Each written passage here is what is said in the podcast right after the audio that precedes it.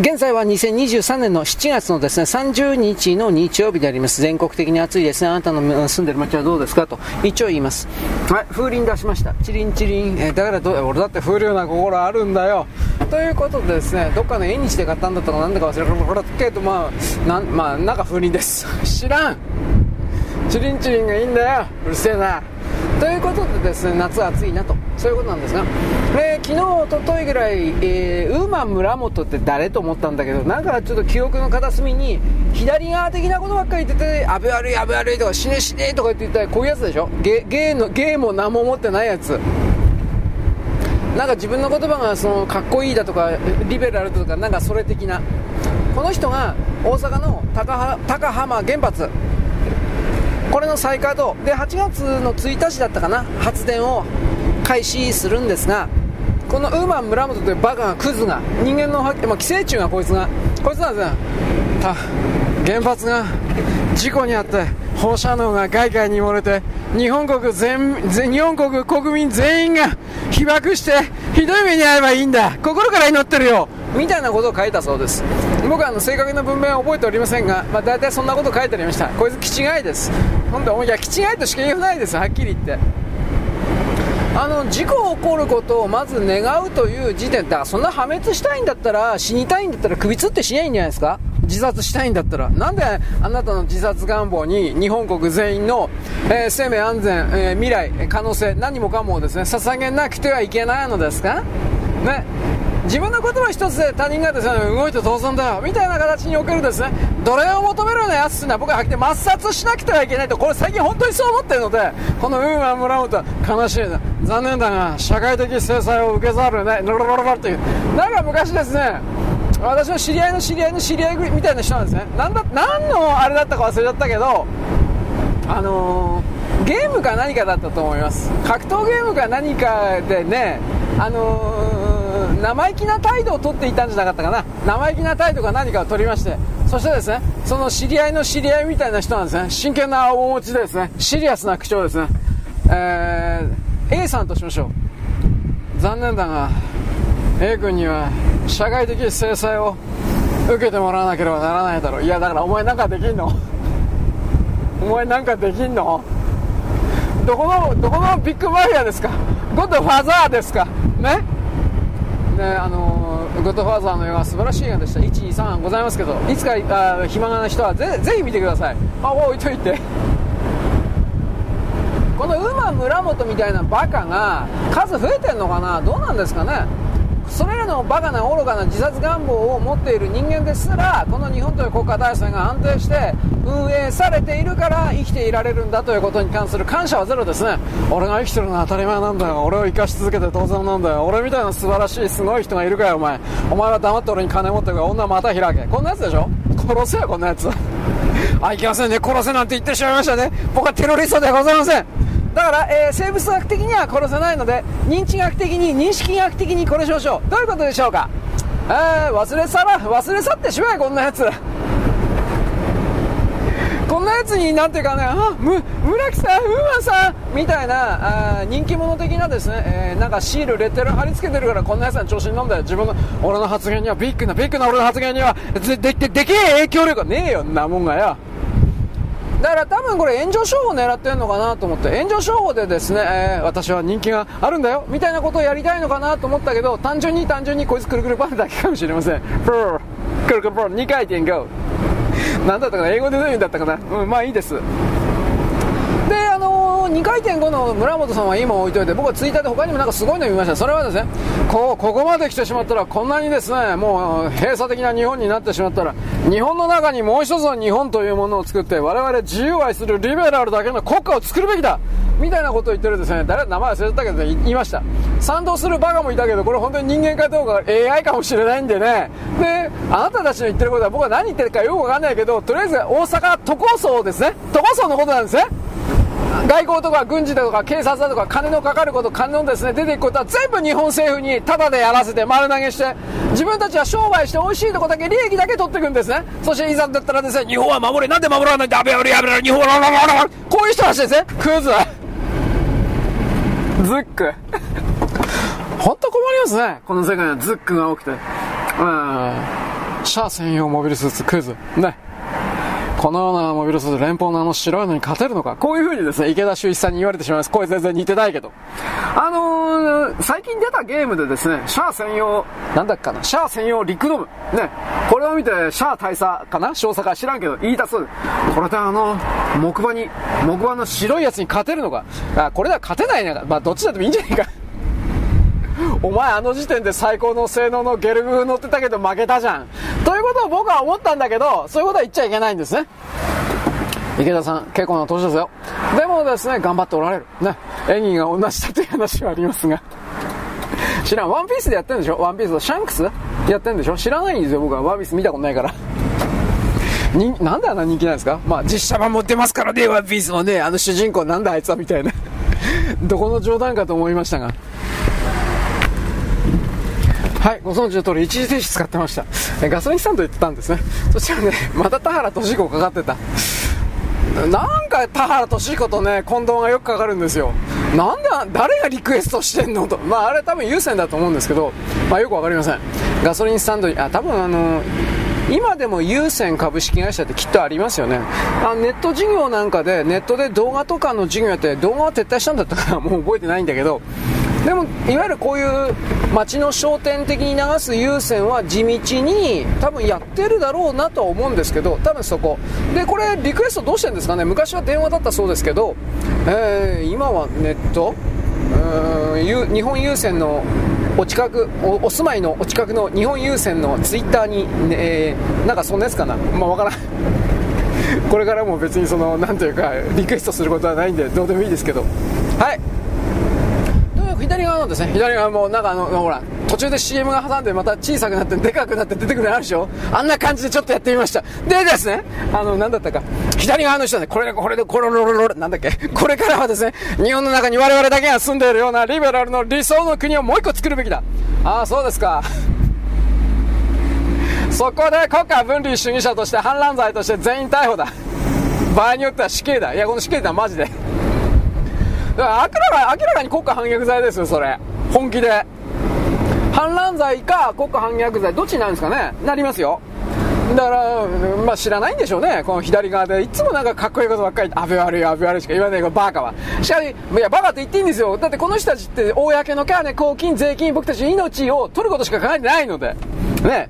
えー、ちょっと前に流行ったあの、文科省にからあの、キリギリスみたいな顔してメガネかけたやついたじゃん。前覚えてないけど、菅首相からですね、救急とした今の立場にですね、未練タラタラのこいつは何なのみたいな。どれだけ言ってもやめねえじゃんみたいなことなんか散々言われたでしょ。それ、言われるだけ言われてですね、ごねるだけごねてですね、やめた。しかしこの文科省における、えー、人材斡旋というかですね、えー、退職 OB たちを、えー、なんというかな、この NPO 的な、公金泥棒吸い取り装置にですね、突っ込むためのシステム構築のためのキャラクターであったということが後で分かったわけです。それは厚生労働省における、それらの泥棒装置のトップが、あの、あの、あの、村木敦子。あの、だからね、村木敦子がね、あの、小泉の時に捕まって、えー、肛門まで見せられて調べられたうんぬんかんねこれ全部シナリオだと思った方がいいかもしれないですよ。全部嘘だと思った方がいいかもしれないですよ。警察官僚の中にこれらの公金奪い取りをですね根ざすような極左いないかちはいるんですよ信じられんだろうけど昔の小泉のあたりのですねあの警察機構というのは身体検査してません極左隠れ在日南北中国人いないかってはいます。創価学会は山ほどいます。警察には。でも現場の刑事とか偉い人ではなくどちらかというと事務員にいます。交通安全協会の姉ちゃんとか。あなたは行ったことあるでしょ？ないですか？あの交通安全協会すみません。なんとこの飲酒くださいって飲酒って飲酒飲酒飲酒勢力の飲酒ですね違いますえー、印に紙と書く方の印紙です。あ、すみません、5000円の印紙が、印紙って5000円で買えたのかそう、そういうんです、ツッコミ。ここら辺でね、僕は精神世界のやつは大嫌いなのはね、ここツッコミはバカ野郎、お前。お前らがいい紳士とか、覚醒覚醒とか、せっかく突っ込みやすいとこいつも何箇所も作って誰も突っ込まねえんだよ、バーたちは。ね私たちは、私はいい人なのだ。な素晴らしい人で覚醒するのよ、おーでもちょうだいよこせ、バカ野郎。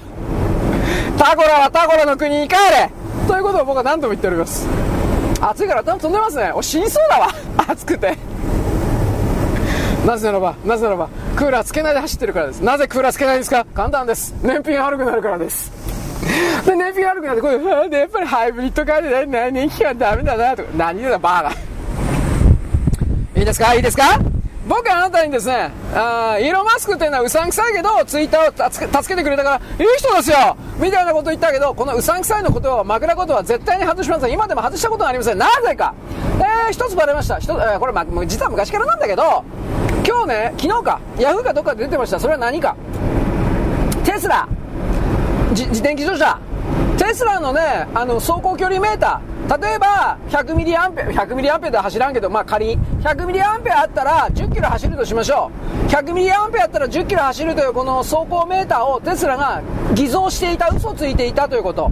つまり、カタログスペックよりもはるかに短い距離しか走れないのに、そしたらバレるから、走行距離メーターを、電圧、電流の高い時は、あのー、本当は、100ミリアンペアで10キロしか走ってないのに、電源電圧高い時は100ミリアンペアで40キロ走るみたいな。40キロも走れますよ。すごいでしょ。40キロメートルですよ。というふうなことをやって、で、100ミリアンペアが、あ3ミリアンペアぐらいになったら、そこで正直言うの。3ミリアンペアだから10キロしか走れないよね。みたいな。そう、そういうふうなことをやってたらバレたという記事です。で、この辺りの真眼が本当かどうかわからんけれども、その全体構造イーロン・マスク、おい、やれ、やっとけよ、テスラ売らなくちゃいけねえんだよ。というふうな形で上から指示したと。しかしこれ本当は嘘か、その部分は嘘かもしれないですよ。わかんないですよ。だけど僕はイーロン、イーロン・マスクっていうのはそれやったと思ってますよ。お前、そうでなかったら、お前、あんな会社がいけんなでかくなるから、お前。あ？ということで、えー、僕はスペース X がですね、米国の軍事関係に非常に強く理由はなんだけどね、協力しているというのも、まあこれは当然だと思っておりますから、えー、イーロン・マスクさんはね、何言ってんですか、平和のためのですね、スカイリンクですよ、それ以外使ってませんよこんなの嘘に決まってんだよ、バーカ。米軍の軍事のですね、軍事通信なんかですね、もう思いっきり協力してる。してねえわけねえだろ。それができてるから、ロシアとウクライナの戦い侵攻の時にウクライナの側に徹底的に簡単に即座にスカイリンクを提供することができたんですよ。もともとそういうソフトウェアプログラムが走っているからいたから。持っていたからだからそんなね巨額の富を持ってるやつが正直なだけのいいやつのわけねえだろお前。え？昔から日本にはですね、清濁合わせ飲むという、そういう言葉があります。清いと、えー、濁ってると書いて清濁です。ね。あなたの旦那さんはどうですか？清濁合わせ持ってますか？清濁合わせ持ってないやつはですね、魅力ないですよ。チンチンでかいんですか？こんなことばっかり言ってるけどね。じゃあ肝心のこの配信者の僕はどうなのか。俺は単なる邪悪だから。僕は邪悪で薄汚なくて狡猾でですね、チンピラだから、ただの。嘘つきだし。でもどうしようもないよ金ちょうだい ここういう。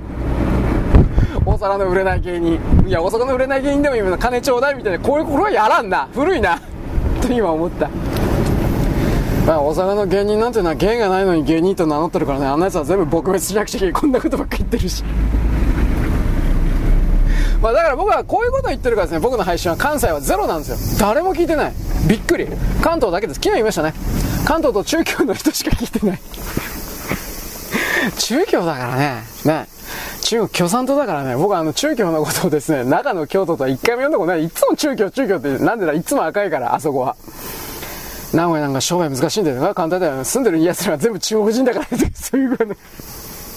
名古屋で商売したら世界ですね、日本のどこでも成功するんだよ。だから難しいんだ。だ中国人商売難しいんだよ、そうそういうの。まあ、あの、名古屋にも本場の中国人いっぱいいると思うけど、名古屋人の薄汚さをですね、見ればね、本場のですね、泥棒の中国人もですね、びっくりですよ。ああ、もう大変あるよ。あるよなんて言わないけどね。まさにけど。まあいいんですけど、こんなですね、僕こんなレシスト的な、レシスト的な、人種差別的な放送をやってる、配信をやってるとですね、叩かれちゃうよ、うえーと。まあそういう時はダウンロードに移るはまた昔みたいにこんなことばっかりやってるという。私はですね、あのー、自らを変えなくてはいけないと強く願ってるんですが、人におもねるのが大嫌いなんで、俺忖度する奴なんか刺し殺してると思ってるので、いつも。ゲーゲー、グヘー。自らを貫け。かっこいいことばっか言ってますが。まあ、貫いた方向に何か手に取れる、掴める何かあるけど、僕の場合、貫、貫くことができないし、貫いたところでどこに穴開けてるかわかんないんでね。悲しいな人間ってね。ということを僕は、とりあえず、役所工事風にとりあえず言ってみました。はい、バ所変わってます。あのー、本当に話題変えないとね、えー、こういう高いテンションばっかりでやったら頭おかしくなるよ、前。ただですよ、おかしいのに。ということでですね、えー、っとね、日本の和菓子に関するですね、アンケートの発表がありました。何のメディアだったか忘れてたけど、ヤフーには載ってました。で、調べた。何調べたかというと、あなたのお好きな和菓子は何ですか？というふうなですね、えー、順当なです、えー、アンケートです。で結果から言いますとですね、3位がどら焼きです。まあ、まあ、美味しいよね。で、2位がですね、2位何だったかな？あ、団子です。各種団子、えー、みたらし団子という言葉しか浮かばないけど、団子、えー、なんだっけ、みたみたらし団子以外何があるの？醤油の垂れたあとみ甘い味噌の団子とかあるのかな？あとはあんこですね。あんこ団子とかなんかきっとそんなんでしょうね。で1位がですね堂々の1位が、えー、大福あんこ餅だそうです。大福あんこ餅。あんま食べんな。普通の僕は普通の餅の方がまだ食べる方かなと思うけど甘いもん言うほど食べないですね。はっきり言って。まあそれはやっぱり、甘いものというのはまあ、冗談だけ本当にあれは女の食べ物かなと思います。体質というか、えー、消化係数というかなんか難しいこと出してもいいんだけど男の人でそんな言うほど甘いものが好きっていう人は、えー、そんないないんじゃないかな、まあ、僕の知り合いに酒飲めないけどあんみつ屋みたいなところに行きたいけど女多いから嫌だってこれ未だにいますよこういう人って。未だにいます。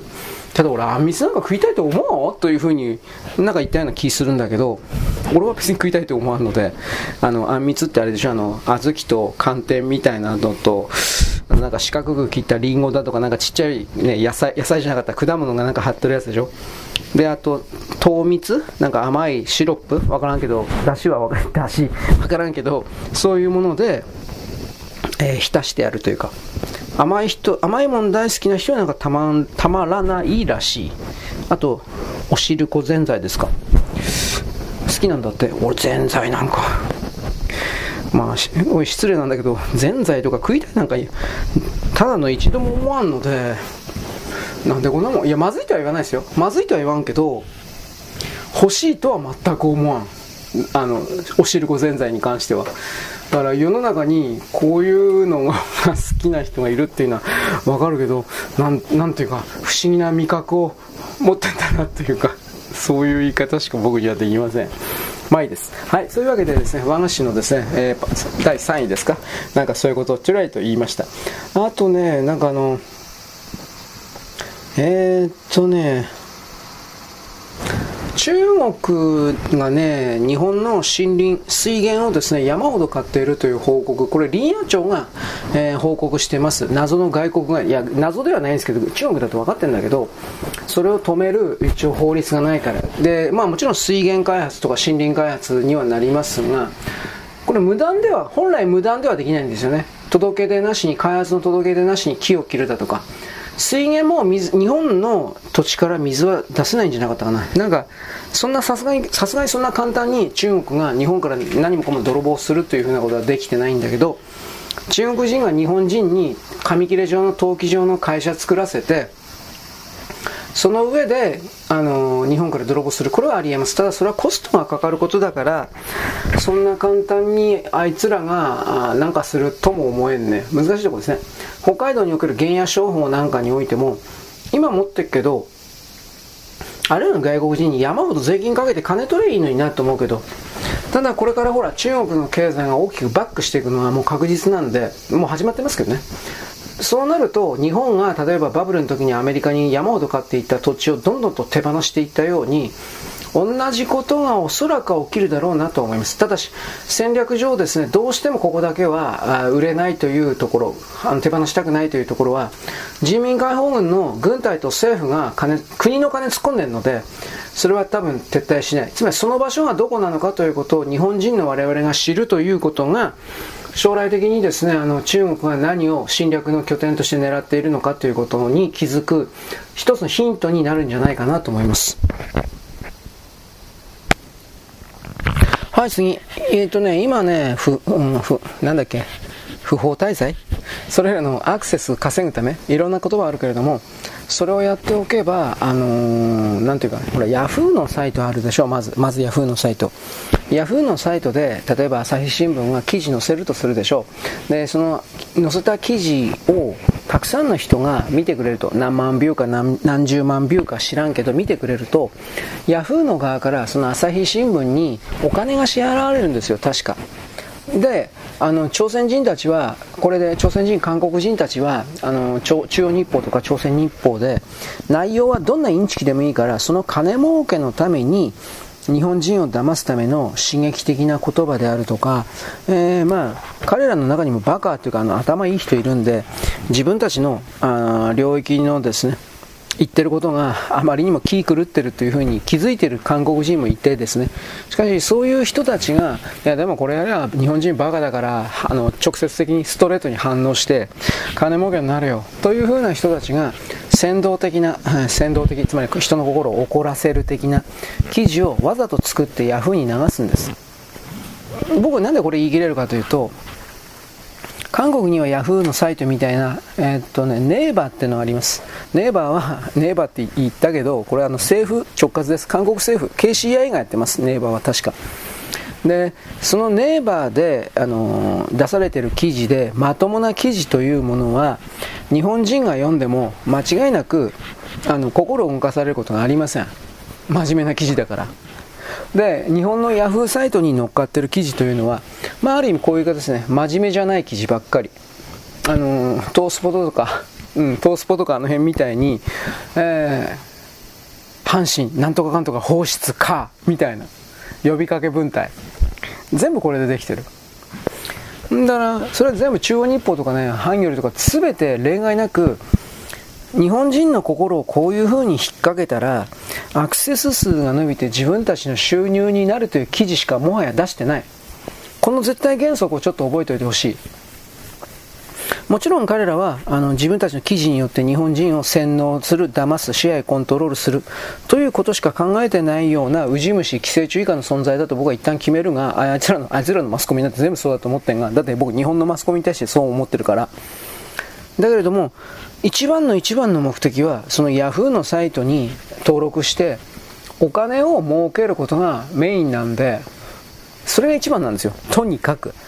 で、それをやれば、多分担当者に臨時ボーナス的なものもきっと出るんだろうなということがもう見えるんで、ということでですね、あのー、僕はあの中国、朝鮮のそれらの記事なんていうのは、見る価値がない。少なくともヤフーに乗っかってるそれは基本的には見る価値がない。まともに捉えるだけ危険だということはこれ何度も言ってます。危険なんですよ、はっきり言って。あいつらが金目当てで日本人を騙して心を引っかき回すためにやってるような記事に真剣に反応したら、それだけあいつらに金儲けさせてやることになるんですよ。だから朝鮮とか中国の記事は読むななんです。基本的には。なので、えー、そういう流れの中で、あ本当に日本日本だけじゃないけど、人間の言論空間はどうしてここまで歪められてしまったんかななんてことを思うけれど、はい、ここから投げよ。あの、今は、なんだっけ、難民だとかさ、かわいそうな人をキーワードにしていれば食いつく、食いつくのが大きいと見ているんでしょう。で、実際多分そういうデータが出てんじゃないかなと思うんですけど、そういう中で、何だったかな？日本に26年えー、不不法26年も法律破って長期滞留している男がいて、えー、とその父親がその父親が日本にやってきたのかな？でその息子が新聞記者に訴えたという形なのかな？でその息子が自分のお父さんは、えー、悪性の大腸炎大腸の潰瘍だったかな？がんなんでしょ？要は早い話が。だけど本国に帰っても手術できないとマレーシアかインドネシアっぽいんじゃない？東南アジアのイスラム教うんぬんかんで書いてあったから。でそれらがまず日本人の金で日本の国の金で大腸炎を、えー、手術しろみたいなことを言うことと。一つに、えーと、その不法入国の密入国者の夫婦か。これが子供2人も受けて日本で生まれて日本で育ったのにあの日本国籍ももらえない。不公平だ。だから働くこともできない。それもただでよこせ。だからよこせよこせの記事なんですよ。で、お涙ちょうだい。ね。なんてかわいそうな人たち。ロロロロロロ。いや法律守れよ。で、こういうのをちょっとでもね、許すとね、怒涛のように自分さえ良ければいいという奴らが来るんですよ。で、社会がおしまいです。イスラム教徒、本当にこれ強いね。儒教権益とイスラム教徒、はったはっただね。この自分さえ良ければそれでいい。世界が滅んでもいいみたいな。いや、世界が滅んだら困るんだね、彼らは。自分たちは常に頂点で働かないで、男は自分のことを称賛、賛美、イフ、怖がってくれて、お金も常に食、食べ物を常に持ってきてくれて、女はプラスそれアルファまた開いてやらせてくれて、好きな時に好きなだけ。こういうふうにしか考えない奴らなんだよ。心の奥底にそんな考えを持ってる。僕はそのように決めつける。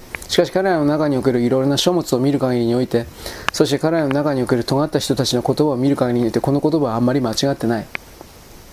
本気でちょっと、この地球上で共存しようといけないんだなと思って。それは本当思います。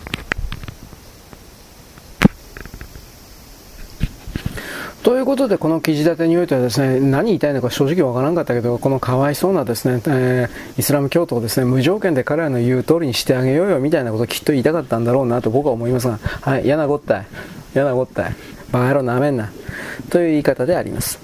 あの、川口のクルド人とかそういうの見りゃわかるけど、取ることしか考えない奴らに、ほんのちょっとでも、あのー、甘い顔？甘い顔？をするとですね、まあとんでもないわけです。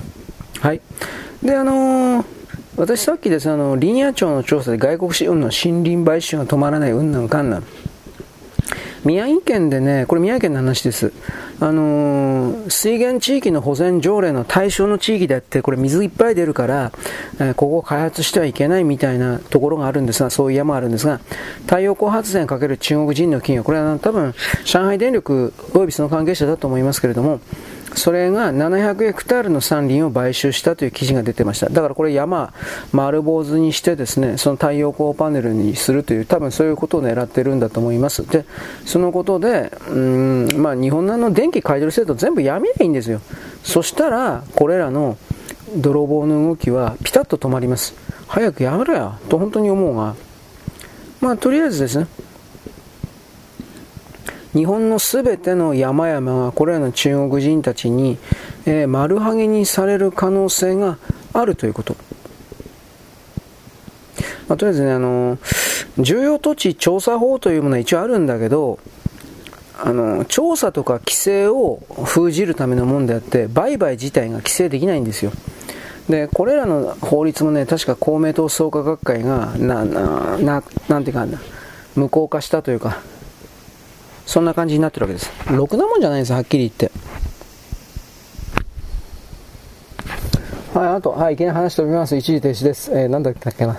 ツイッターでですね、共産党で藤島智子という埼玉県の川口のやつがですね、女なんですけど、えー、まあ、こいつの多分だからクルド人の不法入国であるとか、犯罪者テロ組織のですね、えー、クルド人たちをかばってるはっきりテロリストの仲間なんだろうけど、逮捕すりゃいいのにね、僕はあの、はっきり共産党は非合法化するべきだと思ってますよ。だけど、まあ、そうなるとこいつらは、地下に潜るんだろうな。戦前の時みたいに。で、あの爆弾闘争だとか、毒を流すんだろうなと戦前の時みたいに。やってたもん、こいつら。ということで、僕はこの人たちが女の、女の器を持ってようが、いい人だろうが、全く信用してません。あの、欧米世界においては、テロリストというのは王様であろうが、貴族であろうが、科学者であろうが、何であろうが、えー、即座に殺していいんです。テロリストってのはそういう扱いです。だから、日本共産党の人では自分たちがテロリストというね、正々堂々とした自覚がゼロだというのは、ちょっと華々しく、よろしくないですね。ね。テロはテロリストらしくしないと。でもその中国の弁兵もですね、あれもテロリストだからそういうふうに考えれば、えー、日本人の多くを黙くらかすために騙すためにですね、私たちはいい人よ、ほほほってやるのは、まあ、ただ、正しいんでしょうね、きっとね。まあ、まあ、俺たちが騙されないようにするしかないよね、こいつら。というふうな、だだんだんとリアルになってきてますが、はい。まあとにかく、この人、でも何言ってんのか正直わからない。だってこの人たち共産党というのは、安倍首相に対してはどんなひどいことをしてもいいんだっつって、なんか安倍首相のですね、あの人形みたいなもの作ってそれを踏み潰したり火つけて燃やしたりさ、なんかミサイルの格好の戦闘にですね、安倍首相のそのハリボテみたいなものくっつけたり、めっちゃくちゃやってたじゃん。安倍首相が怒らないからと言って。なんでこんなやつだからぶっ殺さないかんと本当に思うけどね。何この共産党の自分たちがいい人、支援なおかつ被害者的なふざけんなっちゅうの。ということでですね、あと何やったかな。ああ、そう。韓国がほら、イランの対外、お金をですね、なんか泥棒したって、70億ドル泥棒したって話。これあの、支払えということになったんだけど、結局ですね、石油代金、石油及び石油の化学製品の代金で70億ドルとにかく払わなくちゃいけないんですよ。どうでもいいからイランに支払わなくちゃいけないんですよ。だけど韓国はこれあのアメリカがイランに対して制裁してるから、あのー、払えないだとか、あと、送金システムが使えないから払えないだとか、という形でイランに対してこの70億ドルの支払いを拒否してきたんです。ところが肝心のアメリカはですね、えー、いやいや、別にイランのそういう支払いに関しては制裁の枠外、制裁の外側のことだから、イランの言う通りお金払ってやるよ。アメリカを引き合いに出すなよ。というふうに怒られたんですよ。で、その後もですね、なんかその後で言われたからっていう言い方かもしれないけど、あのー、決済システムが使えないだとかどうだとか、まあはい、使っ、使っちまったね、こんなもん70億。あいつら人のお金泥棒するから、へっちゃらで使うもん、あいつら。で、その状況下で何だったかな。2021年の段階でね、あの、武漢肺炎の時に、5年間このまず70億ドル踏み倒す話出てたんだけど、5年間。で、返すつもり全くなくて、70億円、70億円を返す、70億ドルか、返すつもり全くなくて、で、その状況下で2021年のですね、武漢肺炎入った時にマスク送ったんで2000枚。マスク2000枚送って、はい、これで70億ドルチャラっていう風にやったんですよ。さあ怒らんやつがどうかしとるだろう。はっきり言って。うん。まあ、借りた金は韓国のもの、貸した金も韓国のもの。あいつは全部これでできてるから、まあ中国もそうですよね。だけど中国よりもさらにひどいのはやっぱ韓国というか朝鮮人ですよね。うーん、まあどうだろうね。まあでもこれ今なんで開催もう一つの理由やっぱありますよ。ドル高なんで、ドル高になってるから、契約した時よりも爆上がりしてるという言い方なんですね、これは。だから実質今いくらぐらいなんですかね、実際のドルの価値というか。うーん。だからこの金払わない国にホワイトに戻せとかなんか言った岸田って本当ね、間抜けどころじゃないんですけどね。まあ、基本的に国家間の合意、協定のようなものには、裏の設定があるのは基本ですから、少なくとも韓国がちょろいことをやったら、そいつを実際的な制裁によって、えー、なんだろうな、韓国に痛い目に合わせる何かがあると信じたいですけどね。多分ないんだろうな。うん、岸田ちょろいから。と言いながら、裏側ではすごいことやってるかもしれないし。岸田ほんと掴みどころねえわ。はい。で、今、岸田政権のとことちらりと言ったんで、おはがきちらっといただいたんだけど、僕未だにちょっとよくわかってないんだが、あのー、木原さん、木原誠二でよかったっけ？木原さん。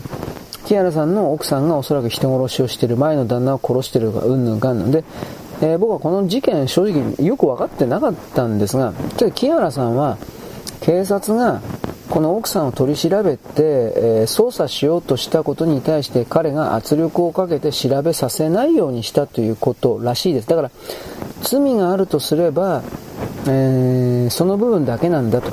まあ言われりゃそうかなと思うんだけど、あのー、なんだったかな、記事、文春に出てきた記事、Z 氏 ?Z 氏はその、木原さんの嫁さんの奥さんだと。ああ、すみません。木原さんの嫁さん木原さんの今の嫁さんのお父さんか。なんかあの、なんとか大学で、大学でアマチュアボクサー？なんか、なんか、経歴はもう出てたんで、もうバラバラなんだろうけど、その、お父さんが殺したっていうことなんですかね、そしたら。お父さんが、そうですね、娘さんが旦那を弾みで刺し殺して、で、えー、お父さんに相談したらお父さんがなんかもみ消したというかごまかしたというか多分そういうことなんですかね。わかんないけど この辺は。でそこまでは分かったんだけどなぜガーシーが狙われたか分かりましたって。これは僕全然分かんないですよ。すみませんけど。俺ガーシーの動画一本も見たことないんで。ただ、えー、楽天の三木谷さんとかおそらく木原さんもかな。なんかあのネタにしていたというところまでは他の記事でちらっと見た、外側の枠だけは見たんで、どういうことにするこの木原さんというのは僕の見方が明らかに悪人なんで、悪いやつなんで、絶対命令して、おい、こいつは生きてたら俺の邪魔だから殺してこいや、みたいなヤクザみたいなこと絶対やってるというふうに思ってるので、多分その辺の関係で、えー、触れてはいけないようなことを、ガーシーが言ったん東か、言ったんかなという。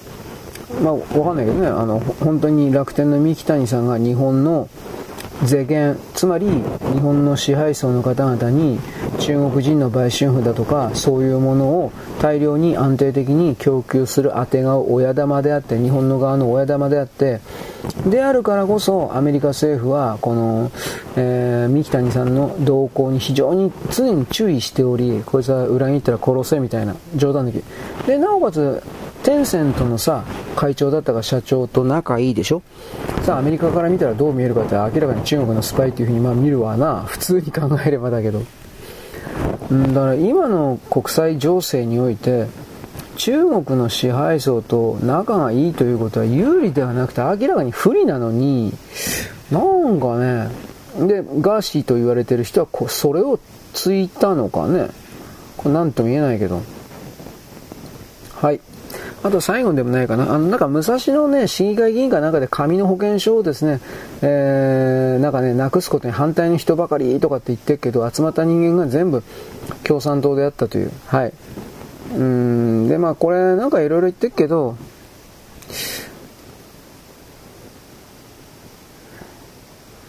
全部ね、日本共産党の関係者の方が、無理に、えー、作ったというか、偽造したというか、まあそういうツイートですね。あんまこれ意味ねえなと思ったから言わんかったけど、うーん、川名裕二っていう人がね、なんか出して、武蔵野市議会議員がね、出して、で、あのー、駅の街頭宣言とかシール投票、あのシールペタペタ貼るのあるでしょ。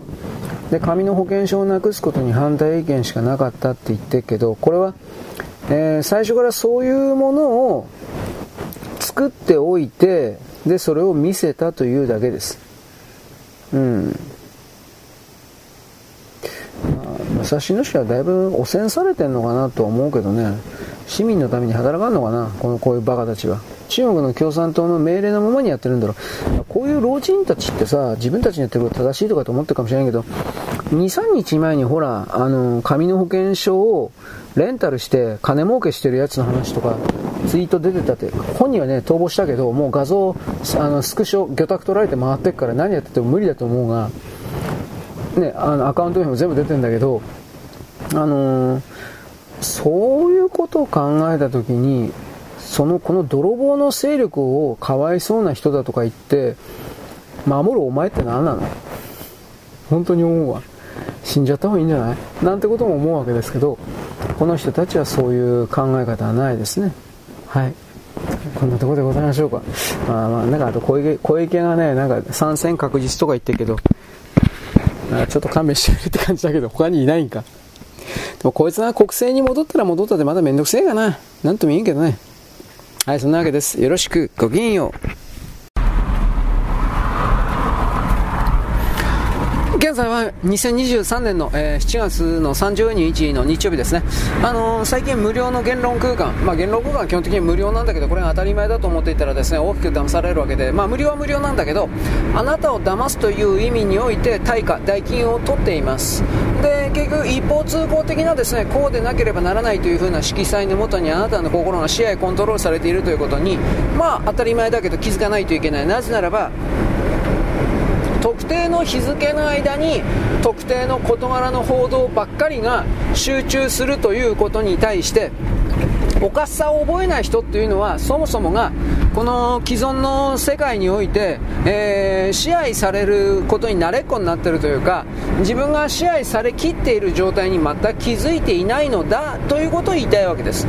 それがいい悪いではなくてそのような人がほぼ全てだけほぼ全てだけどこの人間の世界においては基本的には報道されていることよりもされていないことの方がどちらかといえば重要な事柄が動いているというふうなこっちの認識を早く獲得してほしいかと思います。まああのね報道されてないところで見えないところで何も動いていないということもあるんですよ。この辺は難しいところです。で今なんか人権人権とかってやってるのはどうなんでしょうかね。米国の中の人権要求獲得派。つまり日本にもそれは連動してですね。要はこいつら人権人権って言ってるのは大きな政府たくさん税金を取ってその税金を一方的に自分たちだけが独占的に集めてがっちり保持して誰にどれだけのお金を配るかという絶対的決定権は自分たちだけにありでその上で従え従えとやってるやつらがいるということにまず気づいてほしいということなんですが、えー、彼らはあの官僚たちは選挙によって選ばれたわけでも何でもありません。さっき村木敦子がどうのこうのと言ったけどさ。で村木敦子が小泉政権の時になんかあの冤罪みたいなのをね着せられて取り調べ室ですっぱだかにされてケツの穴まで見せられたうんぬんかんぬん。これも本当かどうか分かんないんですよ。見てた人いないんだもんだって。しかもそんな本来ならば秘密になるべきことがどうして漏れるんですか？警察はそんなこと漏らしませんよ、うん、裸にしてケツの穴見せ見て見てやったよとかそんなこと言いませんよ。だから、これは村木敦子本人が言ったということ以外ではない、それ以外ないけど、じゃあそれ誰が証明できる？の第三者いないんですよ。こんな当たり前のことをですね、当時誰も突っ込まなかった。突っ込ませないようにしていた。つまり、それだけ日本の言論空間が中核派、核丸派、在日南北、中国。これあの、明確に日本からお金を奪い取る。税金を、公金を、NPO とか人権だとか、うんぬんかんぬん。少数民族だとか。そういう概念で盗む公然としたマフィア、ギャングがおり、これらが村木敦子というキャラクターを都合よく育成し、前に出してきた。こういう考え方を持たなくちゃいけません。で、これらの村木敦子が、僕は瀬戸内寂聴なんかと仲良くなって、うんぬんかんぬんの辺の記事を見たら、瀬戸内寂聴というあのババアが、あのー、メディアの中に、あんな年になって、取り上げられる特集番組やる講演会をするみたいな形の集金装置の端末として利用され続けられるということの意味の一つがハマったとピースがはまったという言い方をします左側におもねったおもねったというかただそれだけですよ。弱者にしたって。つまりこの左側とは何なのかということに対する理解もしないといけないんです。リベラルとかね。ヒューマンライスとかアニマルライスとかなんかいろいろ言ったけどさ。ぶっちゃければその根元の源流にあるのはコミンテルンなんですよ。共産主義なんですよ。ぶっちゃければ。でこれらの共産主義はさらにどっかでエホバという星プロキシマケンタウリからやってきた宇宙人がねここまで本当は僕は言いたいんだけどそれをああなんか言ってないこの人。ことでおしまい。はい。僕も証拠できないでできないんですね。いや、俺の友達宇宙人いてさ、そうそう、じゃあ宇宙人を出せ。で、本当に僕出してきたらどうしますか？あなたどうしますか？僕に謝りますか？僕の友達を金星人のなんとかかんとかさん出してきますよ。いいんですか？と、こんなこと言ったのが大川隆法ですよね。確かね、若い頃の。知らねえよ。誰だよ、お前。なんか金星人とか有利星人とかようわからんけどなんか出していたそうです僕はあの幸福の科学の信者でも何でもないので、まあ、詳しいことは知らないけど知りたくもないけど、まああの出せない紹介できないことはこれはいたんだよとかってやるならちょっとねあある程度控えた方がいいんじゃないですかねまあ俺はまあ前に平井和正のことを例にとってみましたねあのなんだっけウルフガイの、ヒア、の、なんだっけ、犬神明、実在の人物なんだいねえよ、そんなバーカ。気狂ったんか、おめえ。まあ、金儲けなんでしょうけどね。まあそういう動き見ますと平井和馬さんもなんかでっかい借金でも作ったんかななんてことも思いました。あんなもんね 弱みを握られてないと借金でも作らないとあんなバカなことやらねえだろうと思うんですがうんまあ彼がギャンブルに凝っていたとか株式投資に失敗したとかその辺の情報は全然伝わんねえので知らないんですよ。まあわかんないですよね。まあまあばっか言ってますが。でえっとね山本澄香とかこれエースを狙いの作者。でえっとなんだっけ、えー、えー、っと、ガラスの仮面、ミューチスゼだかとか、あとエイトマンの作者だとか、エイトマンの作者、絵絵描き、漫画家、これどういう宗教を起こしてか知らんけど、3人とも宗教に走っちゃったけどさ、走ったというよりも山本澄が親父のコントロール受けたんだろうけど、ミューチスゼは何なんですかね？わからん。もともとそういう宗教に入ってたのかさ、3人ともなんかどういう宗教を起こした？金儲けなのかどうなのか、まあ金儲け当然あるだろうけどね。うん。昔は SNS とかほらスマホとかないから、ああいう有名人的なもの、ある特定の信者、まあ読者ですね、この場合は、そういうものを獲得できるうちにそいつを金に変えようみたいな形で、そうした宗教的関係にプロデュースするような奴らが、ヤクザが、在日南北がとか、まあいたんだ、いたんだろうじゃなくていたでしょうね、宗教関係者含めて。そういう意味において利用されたんじゃないですかね。うん、だってそのエイトマンの漫画描きの作詞なんか何をどうしたら自分で一から宗教組織？宗教団体？立ち上げて思うわけがない。誰かに吹き込まれたか、台渡された台本やっただけだろう。山本にしたって、身内にしたって。大体僕はそのように見てますけどね。また、そういう信者的な人、まあ漫画家さんですね、この場合においては。うーん。騙されたがってるというか支配されたがってるというかそういう傾向の人が多いのかなとも思います。共感能力が高いと言ったらそうなんですけれどつまり漫画に必要以上に入れ込んでしまうとか漫画にものすごいなんか共感した的な人ですね。僕はそういう人ではないのでだから僕はやっぱ漫画の見方やっぱ違うのかね僕あなたとは違うんです。あのー、共感して読むってことないですね。僕漫画に関しては。常になんかだいぶ遠くから離れてですねあの、見てるというか対象物をなんか、えー、駒運びビエーとか眺めて見てるというか。うんなんかでも他の人に「ここでかなんとかちゃんが死んじゃって知らねえよバカ漫画のことだろお前」というふうななんかやっぱちょっと時々違和感を感じることがあります。でもそれは人の感じ方ですから特別だとかどうとかそんなことは言わんのだけどただその共感能力が高すぎるというかそんな感じの人が入れ込んじゃってこの作者の言うことならというふうな感じのなんだろうね。あのー一体化を求めるだとか、なんか、そういう恥ずかしい言葉に代表されるような何かを、えー、そういう領域に飛び込んでしまうのかな、なんてことを僕は勝手に思ってしまいます。はい、全然関係ないんですけど、もうぐったりしてます。ちょっと油断したらですね、あの、顔中というか体中がもう汗でしょっぱくなってます。舐めるととんでもないことになぜこんなに僕は塩分を出してるんだろうか。なんていうふうにですね思ってしまうのでこれはやっぱりそれはスタミナがですね落ちてしまうのは当然だななんて思います。うん。これはやはりあの僕のたまに行くですねドカタラーメンを食いに行かなくちゃいけないなと思います。ドカタラーメンとドカタチャーハンの、まあ、そういう名前じゃないんですけどドカタラーメンとドカタチャーハンの店でですね、まあ、どういうことかというとですねめちゃくちゃ塩張ってんです。こんなもん誰食うんだというぐらいにめちゃくどい。しかし本当に土方の人には大好評で うえやっぱこれでねえというという形でビール飲みながらラーメンと餃子食ってます。ラーメン餃子チャーハンを食ってます。まあ多分死ぬね。そんな食生活したら30ぐらいで死ぬね。俺はもう僕はねあのもう太鼓回すわ。あの土方チャーシューとか土方塩ラーメン。そして土方土方土方チャーハンまあ一番すごいのはやっぱ土方何かなやっぱ土方ラーメンかな。あれはすごいよ。何これっていう味味だから。ところがあのー、包丁に味変のブラックカレーのようにですね。あのなんというかやめられなくなるんですよ。ね。麻薬が入ってるんですよきっと。人間の食べ物ではないこんなものは豚の餌だ。これ段秀彦です。ね、あのダンカゾでございません、まあ、包丁貴族。その包丁貴族って何なのかと思うけど包丁貴族ダン秀彦という、まあ、そういうキャラクターいるんですがフランス帰りのシェフです。フランス一品料理いや全部全部作るんだけど。あとなんかよくわからんけど流れの流れの地雷包丁のマサだったかな。誰あんた？まあいいやこんな話は。まあ、とりあえず最近ですねようやく包丁に味変のカレー勝負編を読んだんでですねああやっぱ昭和の時代は暑かったんでいや多分そうあんなあんな戦いはないと思うけど暑かったんだなと。とりあえず納得しました。漫画の中で男はへっちゃらで女殴ってますからね。バカ野郎とか言ってバシッとか言って男のやることに口出すんじゃねえよとかすごえ。今今このこういうのこういうの少年誌でやってほしい。へっちゃらで殴ってますからね。本当に。バシッとかで女の人は一切ですね反論しないで黙って耐えてる的な。男のやることをこの男は真剣なんだよ。命かけてんだよとか。なんかよう説教食らったけど。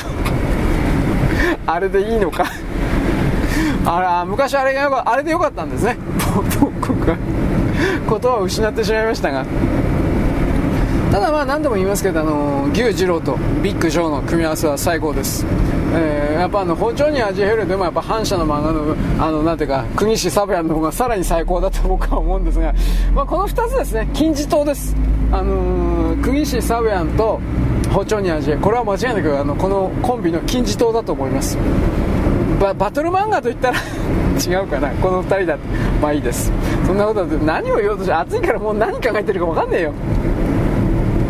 まあ、世界におけるですね移民の形というものに無理やり目を向けさせることで多分ね何か何かで儲けてるやつがいるんですよ。それが僕には分からない。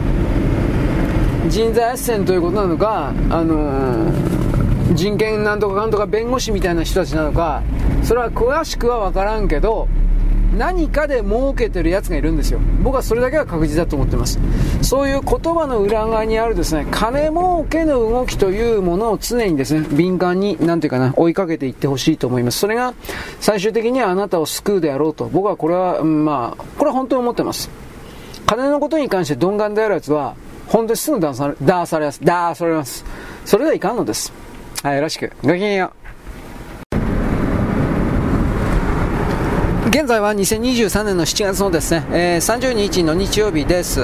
えー、何だったかな、え、なんかね、どっかの歌手、歌手的な人、若い人？知らんけど、なんたらかんたらって人が、僕はゲイでした。っていうふうなことをですね、なんかあの、えー、カミングアウトしたことについて、なんかね、うん、なんか、えっとね、ライブハウスを、えー、っと、ライブハウス協会的な偉い人、ととかいう人があのツイッターでですねいやなんでそんなこといちいち言う必要あんの？黙ってりゃいいんじゃないの？なんていうかな必要に応じて聞かれりゃいやいいけどそんなもんわざわざ言ってですねあのマスコミまで使って訴えなきゃいけないことなの。どうでもいいことじゃないの。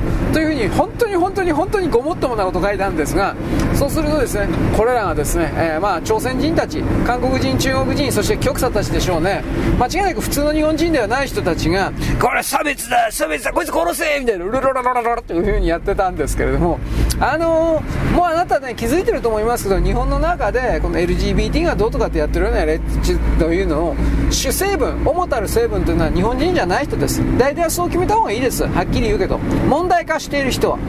問題化していない人で純粋にホモ、レズ、ゲイとかいるか知らんけどその問題化していないホモ、レズ、ゲイの人が99%圧倒的であって問題化している工作家と言われる工作員と言われるです活動家と言われる人たちがいわゆる公の金目当てに自分の売名行為でお金儲けるためにそして公金をですね盗み込むためにいろいろとですね名前を売ってるわけです。炎上商法ですね。だから内定だから訴えて僕はゲイでした。だからなんだっつうの。本当になんだっつうの？だからなんだの？だから何なの？金くれって言うね金くれって言ってるんですからだからお金ちょうだい。ね。これだからおかまは。おかまは金が大好きだよ。でこういうふうにねあれ僕が言ってるんじゃありません。ゲーバーのですねママがですねよく言ってるそうです。僕は行ったことない。知らない気持ち悪いからいかんけど。僕はあのサブとかアドンとかあの大昔の雑誌見せてもらったことがあるんですサブアドンバラ族だったかなんかそういうのね、はい、吐きそうになったんで勘弁してくださいと思いました。あのー、コスチュームしてるとかいいんですがやっぱ男子正規をですね。肛門に突っ込んでるのはよろしくない。はっきり言って。ただサブバラ族アドンはですねそこまでは見せてない。あれ何見たのかな？ハードハードコア。もうやめてくれ。だチンチンを肛門に突っ込むなよ。とりあえず。まあやりたきゃいいけど俺は俺はそういう僕はそういう領域には近寄らない。ということだけは言っておきます。でまあそれでもそれも結局性癖なので趣味なので切って娯楽集めるのと同じなんでだから見えないとこでやってりゃいいじゃん。休み時間にやってるよ。誰も何にも言わねえよんなこと。私はあなたに何度も言ったと思います。人類にとって大事なことはそういうですね。男子性教をですね男の他人の男の肛門に突っ込むことが大事なのではありません。いや本当に。食料水エネルギーの確保。食料水エネルギーの確保。食料水エネルギーの確保。これが人類にとって一番大切なことで今この瞬間もこの先も考えなくてはいけないことです。なぜならば人間はご飯食べながら水飲まなきゃ死ぬんです。そしてエネルギーがなければ文明を築くことができないんです。エネルギー水食料の確保。これ以外のことは全部趣味娯楽です。宗教でさえも。哲学ですらも。いや哲学なんか僕別に本当は重きを置いてないけどさ。考えてることの順番をですね、えー、勝手に間違った方向に歪められてますね。視野コントロールされてますね。そのことに気づいていただきたいです。はい、でですね、何だったかな、あの、報道ステーションか何か、えーと、今日日曜日だからやってないの？僕はあんないけど、土曜日か日曜日にテレビ報道ステーション、まあ、大越がやってる、大越。あの、元 NHK の、あの、なんか、生意気な眼鏡かけたあの野郎がやってるんですね、なんかニュース番組あるんですが、報道ステーションの中で、えーと、最新の AI とかって言われてる人たちがですね、なんか人工的にすぐ歌詞作って曲流したみたいな、そんなんで、とりあえず歌わせてみたそうです。で、そのですね、歌詞があまりにもリアルだったんで、という、スタジオが凍りついたみたいな、そういうことで、また政府批判をですね、させるときゃですね、間違いないだろうみたいな。政府はですね、何だったかな、大阪の万博とかそういうものを、えー、承知してるけれどもね、全然うまいこと言ってないで、えー、イカ様だ、だとか。で、あとはですね、真実のニュースがあっても、どうして真実はニュースで報道されないの？とかってなんか聞いたという歌詞載ってましたね。でそのことであのスタッフスタッフの皆様大越様は、ね、顔凍りついていたというですね。でその後で大越さん僕は真実をですね伝えますよ。僕はそう真実をやります。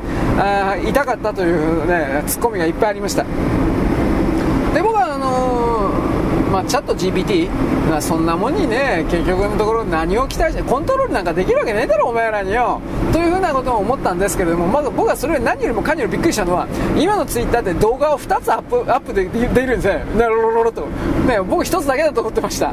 あの、2分20秒までですか？2分20秒のまでですが1個しかアップできないと思ったんですが今どうやらひょまだ調べてないんですけど動画2つ2分20秒のやつは1コマに2つかワンツイートに2つかあとは画像1つと、えー、動画1つみたいな2つのこの組み合わせが新たにできたようですね。うん。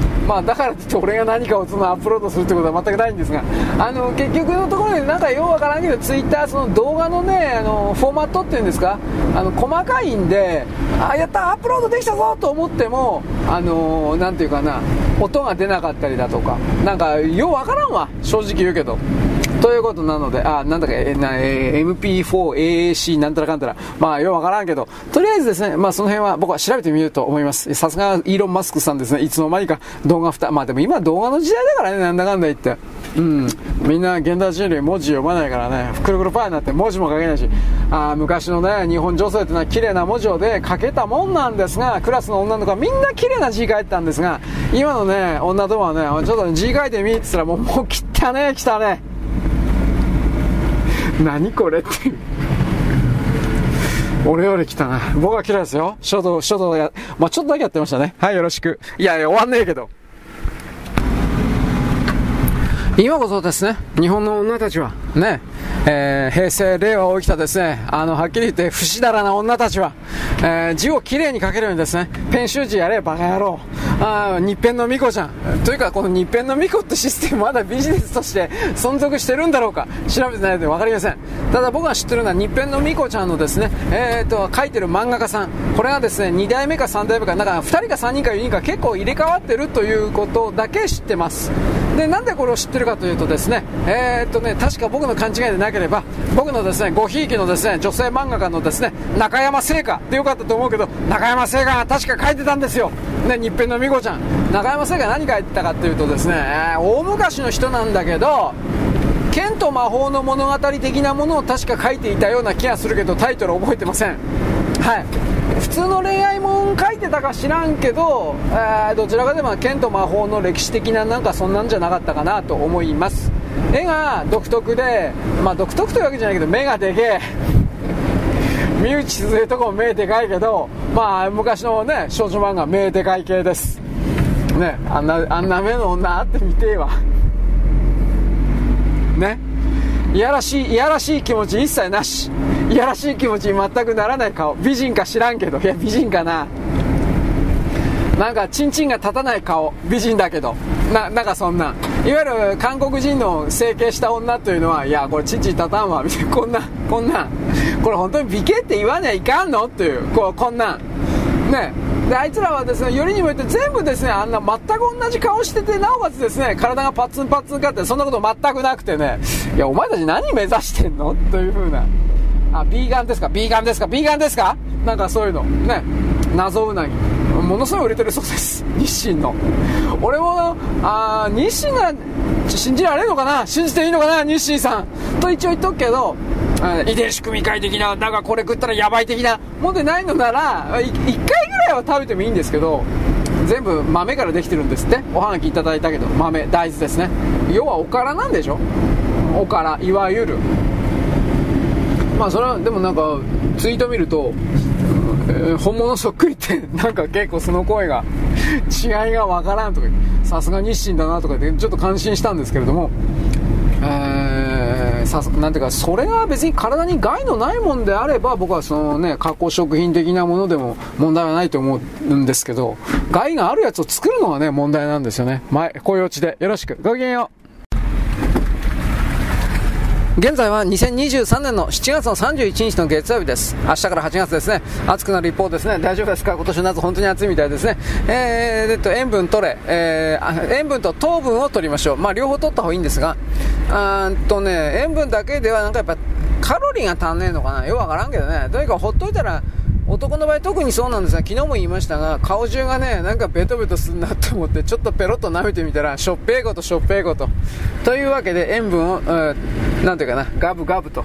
なんでね、塩分がっていうかというと、昔、江戸時代の牢屋、天満楼とかそういうことは聞いたことありますが、囚人たちをおとなしくするために、塩、あの、食事から塩を抜いたんです。塩味全然ねえの。味噌汁とかも全然な塩塩がないの。するとどうなったかというとてきめんに誰っていう風な感じで元気がなくなるの。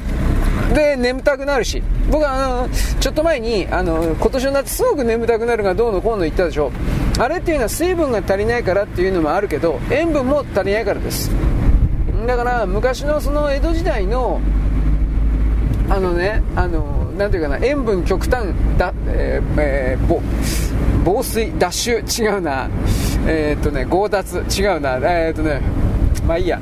塩分をですね無理やり取り上げるということを暑いもんだから汗がそれをやってるわけです。結果的に。で結局人間の肉体の中のこれは別に本当は塩分だけじゃないんでしょうけどね。いろんないわゆるイオンと言われているやつがまあね、あるえー、マグネシウムとかアルカリとかイオンあ、ね、亜鉛だとかなんかきっといっぱいあると思うけどそういうものにおけるバランスが相当崩れてるみたいよみたいなことを僕は言うわけです。うん。というわけで塩を舐めろ。以上。で私はですね先ほどまでですねえー、まあ、こんな話ばっかしますがキャンディーズのですね、えー、所長見合い申し上げますを聞いてみました。まずまあ複数聞いたんですがで思ったのはあのひいき目に見てやっぱりハーモニーのグループとしてアイドルとしてあのー、キャンディーズ超えるような女性アイドル3人ユニットってないんじゃないかな。2人ユニットでさえいないんじゃないかな。でこの間でも僕ちょっとちょっとだけウインクを言ったけどね。でもウインクそんな歌うまいかって突き詰めて考えたらキャンディーズの方がはるかにうまいわ。うん。でこの処置を見合い申し上げますはですね、まあ、この多分暑い時に出たんでしょうけど昭和70、うん、1975年か6年の曲です。どっかそんなもんです。んでなんだろうね。聞きゃわかるんだけどエロではないけど色っぽいという感じを無理やりに出してます。はい。まあそれぐらいいいんじゃないですか。まあエロではないですよ。まああのね昭和の時代のアイドル歌手の詩の内容作詞の内容におけるあんな女がいたら紹介してくれ。いねえよ。あんな女地上のどこにいんだよ。ね。本当に、えー、可愛らしくてですね。海外海外しくてですね、えー、愛らしくてですね。しかもですね男のことを物扱いしない女。どこにいるんだよ。今この世界に。おい。と僕はですねなんかキャンディーズの音を聞きながらですねムカつき半分とですねああ失われたロマンを求めてみたいねプルースだったっけ？だからねそういう何かこう壮大で壮大な何かをですねロマンローラン なんだっけ？失われた時を求めてだったかな？ね。あのー、ミシュラン戦争じゃなくてミシュランじゃねえよ。あの、なんとか戦、トロイア戦争が、トロイ戦争。トロイ戦争、トロイアの遺跡、トロイアの遺跡、トロイ戦争ですね。これを思い出してしまいました。遥かなる悠久のロマンです。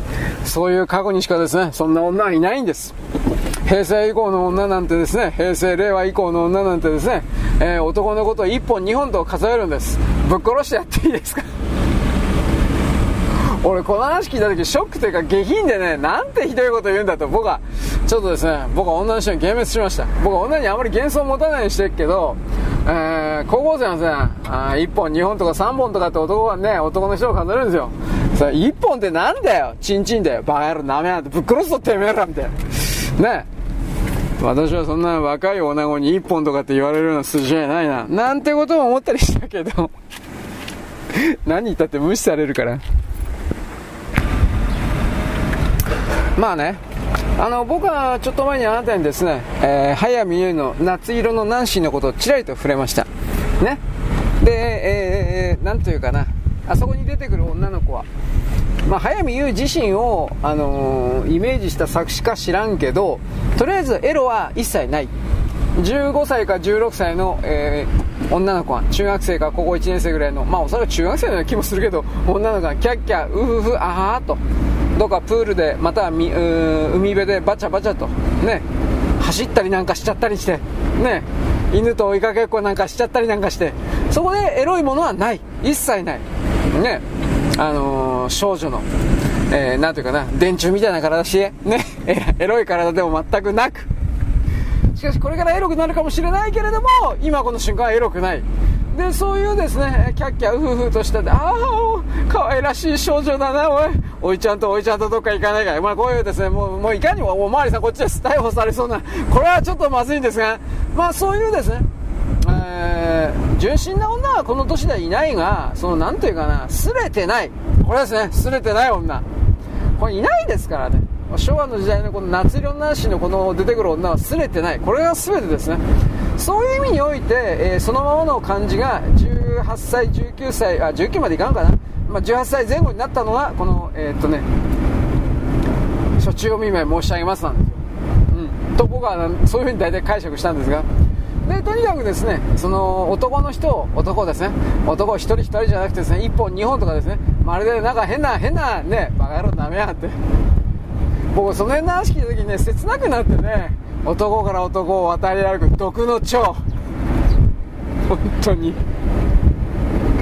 あの僕のイメージで言ったらですね何ていうか男を二股とか三股かけてる女でねディオみたいディオブランドみたいな女でね。でその何ていうかな男3人ぐらいに3股かけてて今日こそ誰が好きか決めてもらおうじゃないかみたいな形で追い詰められるわけです。その女がね。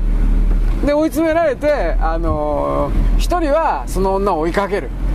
でその女の本命はですね前方にいる2人の男なんですよ。女はその男2人の金持ちの方を欲しいから一生懸命追いかけるんですがえーと、一番後ろから追いかける人はですねなんというか今までもめっちゃくちゃ貢いだんでお金をてめえふざけんなよっていう風な形で追いかけていくんですがこれはですね君の意見を聞こう。これなんですよ。ドドドドドと何の言いたいかというとですね挟み撃ちの形になるんですよ。男同士の。怖いですね。僕はこれをイメージした時にですねなんて女って怖いんだって思いました。だだだですね、もちろんその女はですね、あの先行したですね、男2人とかをですね、ぶっ殺しちゃってるわけですよ。で、そのね、最後の後ろから追いかける男1人がですね、まあ2人でもいいですよ、2人の方がいいかな、2人が追いかけていってですね、えー、まあとりあえず追いかけていくと。で、なんだろう、これが私の逃走経路よとか言って、なよくわかんないけど、こんなぶっ飛んでったみたいな感じでですね、で、殺した男のですね、手首、あ、首にですね、手首はドキャーンとか言って、絞りかすだとか金全部取っていくんですね。怖いですね。ドキョーンとか言って。それまあそれ見たらですねやっぱ後ろのですねあのね紐紐というかですね貢いでいた男がせっこいやろうとこんなことをされて怒らねえ男はいないいや俺も怒るわ応援する俺お前のこと。本当にそう思いました。ね。興味の女は時間を止めることはできる。当たり前ですよ。もう誰だもうね女は時間止められるんですよ、えー、例えばそうどんなどんな時間ですかね、えー、女に恥をかかせないで。これ罠だ。逃げろ。もうこれ本当に言うんですけどバカ野郎逃げろとかドカンとか言って。で僕の方はですねその女に取り込まれていくんですよ。これこいつら目を覚ましつつあるんだ。ね怖い。そこにいる少年よ。このことを伝えてくれとか言って。イタリアにツェペリという人物にこれを伝えてくれとか言って。やばいなんてもんじゃないですね。柱の女ですね。えー、男を食うためにですね、あの、石化してですね、隠れてるわけですよ。で、なんかよくわかんないけど、怖え。こういう風に考えると僕はですね、本当にだんだん女の人が怖くなってですね、近づくのがはばかられるわけです。2メートル以内に近づいたら何されるか。もう興味の女はみんなスタンド持ってますからねはっきり言いますが。だからもう近接型パワー型の場合はだいたい2メートル以上離れないと危険なんで。まあねあと時間止めることは何やるあ女に恥をかかせないで。まあこれ罠だとかまああとはですね何やるかな。えー、まあできちゃったか。ぶ っ殺してやる。嘘つけ。いろいろありますね。僕はな何のことかあまり言わないようにします。だんだん下品に。僕の配信はですねただでさえ下品だとか言ってですね女の人は眉を潜めてですね時々あのメールあげます。そういうのはやめた方がいいんじゃないですか。うるせえよ。ねだだそういうねなんていうか真面目なの聞きたかったらラジオトークのあの詐欺師たちのね あなたのこと尊敬してますよ。素晴らしい。バカ野郎嘘ばかつきやっててめえ。もうラジオトークの10日僕はねあそこで number one two three ぐらいのですねなんか人気 talker talker とかになるとですね。あのいわゆる有名詐欺師の仲間入りだなと思って。絶対信用なんないもんうん。というわけでまあしかし面白い話してんじゃないですか。また聞いてないけど。まさにけどまだ聞きにならねえもんだって。どうせ聞いてる人に忖度してんでしょ。ねえ、なるほど うるせえとか言って。まあいいです。ということで、えー、話ずっと戻してですね初中お見舞い申し上げます。うん素晴らしかったです。でその後にですねさらに、えー、すげえなと思ったのはえっ、ー、とね太田博美でいいと思います。太田博美。僕はこの人あんま知らなかったんですけどデビュー曲とねあと大竹一さんの絡みでえー、っとなんだっけ冬のシベリア鉄道か。これを女版でカバーしたって、まあ、あれもあれでうめえなとは思ったけど、あのー、多分太田裕美の中でこれ、この曲が一番売れたんじゃないかな。僕は、セールス、枚数は知らないんですが、一番印象に残ってる曲はこれなんです。それは何か ?9 月の雨なんですよ。で、歌詞なんですね。太田裕美はちょっと舌足らずのところがあって、歌唱力には下手ではないけどちょっと問題があるかもしれない。あと音域が狭いのが帯域っていうんですか？音域っていうんですか？そんな広くないんであのー、バラエティよくバラエティ色彩よくあのー、声を出してない出せてないというか、うん、だから音域の幅狭いってだからですね、その9月の雨をあの聞いた時に歌詞にやっぱり僕は注目しました。あのー、何だったかな。全体を通してね、あの僕さっきあの言ったけど、こんな女いたら紹介してくれなんですよ。絶対この世にいねえよ、こんな女。と思いました。まあ、あのー、どうやいのかなああいう女を良妻賢母と見るのか、ストーカーと見るのか、えあくまで言って太田博美じゃないですよ。その太田博美が歌った、えー、9月の雨の中に出てくる女のことなんですが、その女を良妻賢母的な、この女はいい人だ、素晴らしい、と見るのか、こいつやべえよ、ヤンデルだよ、ね、ストーカーだよ、と見るのかによって、あの曲の評価は間違いなくガラリと変わるんですよ。で、これをどう、どう見りゃいいのかなと。うん。一途で、一途で、純粋で、うーん、あと何かな。でも弱くない女。うん。弱くないのね。昭和の女のね、あの、昭和の歌手の、女の歌手の歌う、まあ、理想像なのかどうか知らないけど、その女はね、決して弱くないんですよ。で、言うほどしたたかでもないんですよ。平成とか令和に入るとね、女どもの、女どもの歌手の歌う女っていうのは、あの、強いふりしてっけど、私は強いのよ強い、自立する女よとか言いながらですね、よ、歌詞よく見てみるとね、お前それずるいだけの女じゃん。ずるい女なんですよ。ね。さっき言ったみたいに男のことを1本2本とですね、えー、数えてですね、毒の蝶のように、えー、ね、泳ぎ渡るような女なんですよ。最低だな、お前。って言ってで、こういうことを言うとですね、ああ、モテない男が何か言ってるわ、ゲヘヘヘ、みたいな。もうやめて。女の人はゲヘヘとかグハハみたいな、そういうのやめて。と僕は思いますが。まあそういうわけでその9月の雨はですね多分ねこれこんなもんどこでも落ちてるんじゃないですかこの昭和のあたりのこの辺のアイドルの曲あの曲っていうのは、えー、今売ったところでその儲からんからっていう言い方になるけど検索上手にかけたらってか YouTube にないことないからねはっきり言って。別に YouTube でなくたっていわゆるいろんな音源とかをですね、えー、出してるのとかあるでしょ。昔のこの辺の昭和の曲はほとんど見つかるんじゃないかしら。はい。でまあそういう形で9月の雨を聞いていてですね。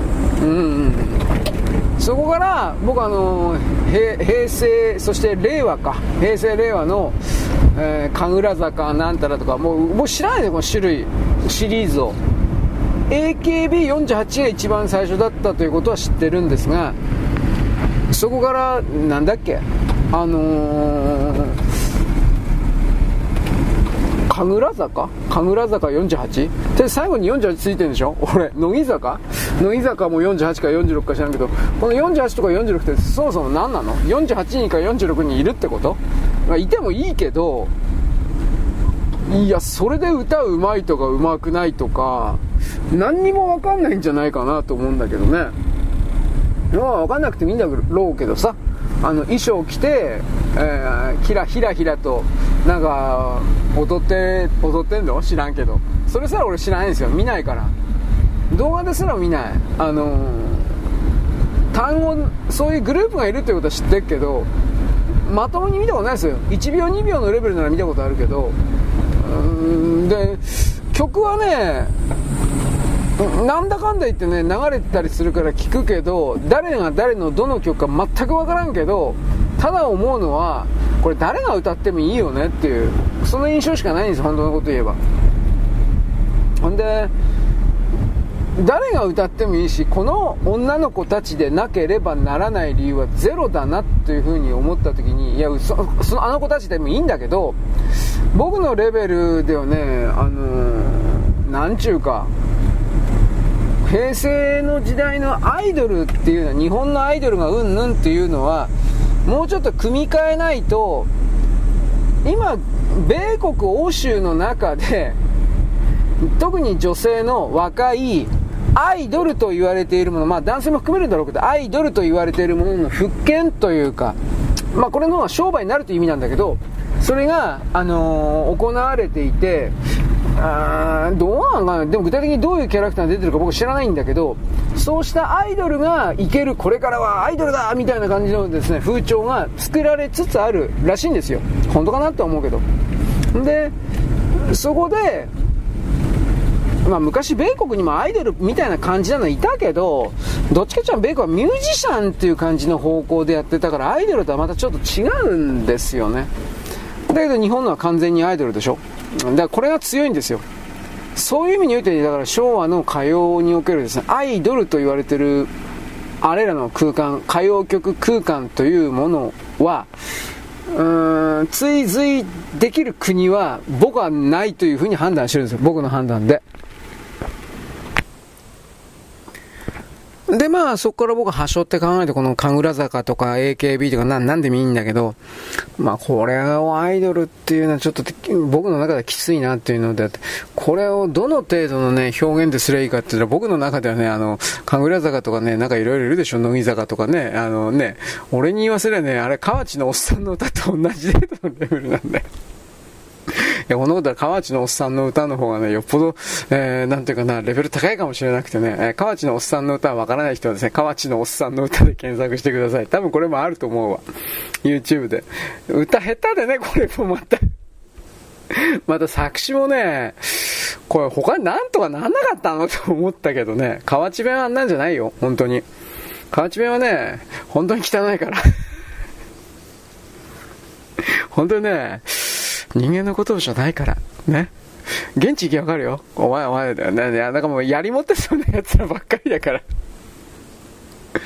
だって何喋ってるかわかんねえんだもん。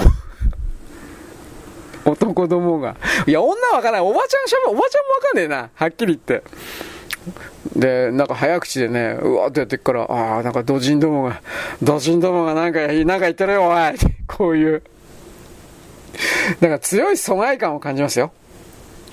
関東の人はですね、えー、河内地方というか、あの一辺にで、あの一帯にですね、えー、個人的な、えー、なんか一人旅行してですね、コンビニとか入ってみればですね、それだけでもですね、なんか、ああ、ここもだ、ダメだ、ここは土人の国なんだっていうふうな。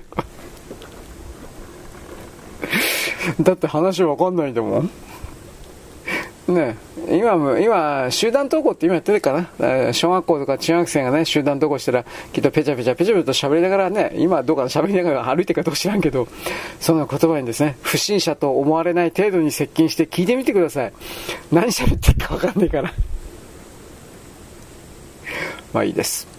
まあ、そんなことやら鹿児島弁とかね、東北はもっとひどいじゃないか。まあそうなんだけどね、そうなんかな関西から琵琶湖にかけてのあの辺りが一番汚いんじゃないかと思うんだけど。まあいいです、まあ、あくまで個人の感想です。はい。というわけで、まあ、河内のおっさんの歌もひどい、あの作詞もひどいけど、それと同レベル程度なのが、乃木坂だとか、ね、AKB だとか、うんぬんかんぬん。売れてんのかどうかも知らないんですよ、正直言うけど。ただまあ枕はやってるだろうなと性行為提供におけるですね、えー、物品というかランキングというか何かテレビ番組いいのを見せ、えー、いいとこ映してやるよ的ななあるでしょ。絶対あるでしょ。それは。ないとは言わない。46人だったか48人もいたらそういうことでもしなければいわゆるセンターっていうんですか。あの場所取れるわけないもん。うん。でもキャンディーズのセンターがスーちゃんからミキちゃんに変わったのはそういう枕営業ではないと思いますよ。プロデューサーが変わったんじゃなかったな。うん。スーちゃんって、まあ、えー、田中よしこさん？田中よしこさんの声が高すぎ、ソプラノ？っていうの？で、えー、っと、伊藤蘭さんはソプラノよりも1個下ってどういうのかな？メゾソプラノ。適当に言いました。すいません。僕全然知らないです。あまあ、とりあえずソプラノより1個下の低い、ちょっとだ、ほんのちょっとだけ低いところ。ミキちゃんという人が、いわゆる普通の声とは変だな。まあまあ低いところの声ですか？僕はね、なんでキャンディーズが歌うまいかって、あの？3人が3人ともね、音域広いんですよ。2オクターブへっちゃらで出せるんじゃないですか？いや、もっと出せるかもしれないけど。さっき言った太田博美はね、そんなに広くないんですよ。もっと、イルカとかなんか全然出ないですよ。でも、イルカは、あの、音域狭いけど、歌い方で相当カバーしていくから、うん、歌詞の読み方というかね、伝え方で。イルカ好きだったら好きですね。でもイルカみたいな人はもう、令和の時代出てこないんですよ。なんでかってあのビジュアルが悪いから。だから俺そういうの、やめりゃいいのになと思うけど、歌うまいなら歌うまいだけでいいと思うんだけどなと思うんだけどね。それじゃ売れないからっていう。でそういう人たちがじゃあ、あのー、ライブハウス的なところで活動してんのかってそんなライブハウスのところが抑えてないからね、ちょっと俺全然わからんけど、なんかね、歌手というのは歌が上手くて、みんな上手いのは当たり前。で、そのうま、歌い、歌が上手いというものの中でさらに上手い人。